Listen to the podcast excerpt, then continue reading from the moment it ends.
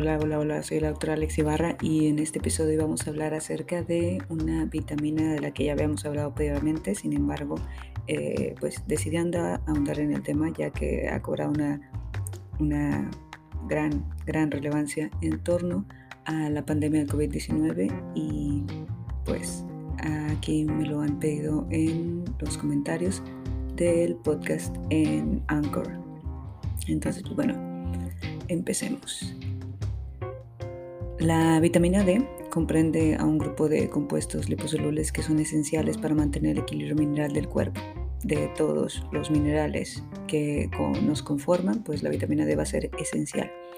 La vitamina D es sintetizada en los seres humanos y pasa de ser vitamina D a vitamina D1, luego D2 y finalmente D3, que se le conoce como colicalciferol. El colicalciferol se sintetiza o requiere que que de la vitamina D2 se convierta a D3 en su forma activa y esto sucede en la piel gracias a la exposición de los rayos ultravioleta, o sea, al exponernos al sol. La vitamina D realmente no encaja en la definición clásica de una vitamina. Eh, hace, hasta hace algunas décadas se, pensaba que era una hormona. Entonces se reconoce el papel de la vitamina D3 en el metabolismo, casi eh, fungiendo un papel muy similar a una parahormona y pues se le reconoce como un nutriente sumamente esencial, más en épocas de confinamiento como la que experimentamos durante esta pandemia por COVID-19. Y pues bueno, el sol es nuestra principal fuente de vitamina D3, la, o sea, la vía activa.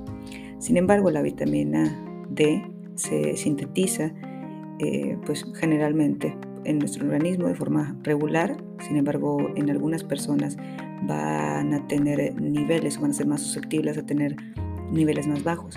Y estas personas son aquellas que utilizamos, utilizan lo que es un factor de protección solar, un, protector solar eh, mayor o con factor de protección solar mayor a 8, o sea, casi todos. También personas eh, adultos mayores, también eh, los extremos de, las, de, la, de la vida, los lactantes y las personas mayores de 65 años. También aquellas personas con una coloración de piel con mayor pigmentación, o sea, de las personas entre más la tez la tengan más oscura, va a, disminuir lo que es el paso de los rayos ultravioletas a través de la, de la piel. Las personas que vienen en confinamiento, o sea, la mayoría de nosotros, o con poca exposición solar, al menos durante el 2020 y 2021, es algo que, que se ha evidenciado. Eh, Además de la salud ósea y de los, del metabolismo de los minerales, la vitamina D3 eh, se ha confirmado, gracias a datos científicos, que se encarga de regularizar o de, o de, mantener los procesos normales de más de 300 procesos metabólicos en nuestro organismo. Y las funciones para salud se, son, son bastantes, sin embargo vamos a sintetizar las más importantes, que es mantener un nivel saludable de calcio y fósforo en la sangre, formar y mantener los huesos sanos, controlar la división y la especialización de las células. Esto tiene que ver un impacto con las cuestiones de, de anticáncer y también de modulares del sistema inmunitario. La Autoridad Europea de Seguridad Alimentaria, la cual presta asesoramiento científico a las políticas públicas y a los profesionales de nutrición, señala lo siguiente, que la vitamina D3 o asegurar que las personas tengamos una buena dieta o una buena ingesta de este, de este nutrimiento va a ayudarnos a mantener los huesos y dientes de forma normal, va a, va a modular nuestro sistema inmune, nuestra respuesta inflamatoria sana y va a evitar aquellos procesos que son autoinmunes o aquellos procesos que son eh, alérgicos. También eh, nos ayuda a un mantenimiento de la función muscular normal, la va a contribuir a, la absorción y la utilización del calcio y fósforo, manteniendo una concentración normal de calcio en sangre. Esto es muy importante ya que eh, para muchas personas que se les ha diagnosticado problemas como osteoporosis solamente se les da suplementos de calcio, sin embargo se deja de lado lo que es eh, la vitamina D3, la cual es esencial. También la vitamina D3 nos va a ayudar a que nuestras células del organismo se dividan de forma normal y esto es em, especialmente importante para las células de rápido crecimiento como lo son las, eh, pues todas las células de la piel, de nuestras mucosas y también de las células reproductoras. La vitamina D interactúa con el calcio para su correcta absorción y función, los cuales son necesarios para, como ya lo mencioné, mantener los huesos normales. La, ¿Cuáles son la evidencia que, sabemos que, que, científicamente ya está confirmado de los beneficios de la vitamina D3? Eh, sirve para los problemas óseos, Principalmente eh, los estudios han demostrado que un nivel bajo de vitamina D3 y una exposición insuficiente al sol, o sea, menos de 20 minutos al día, están asociados con la osteoporosis. Y se ha comprobado que el calcio en conjunto con la vitamina D3 ayudan a reducir o a curar fracturas óseas debidas a la osteoporosis y también reducen el riesgo de fracturas futuras cuando una persona ya ha tenido este problema anteriormente.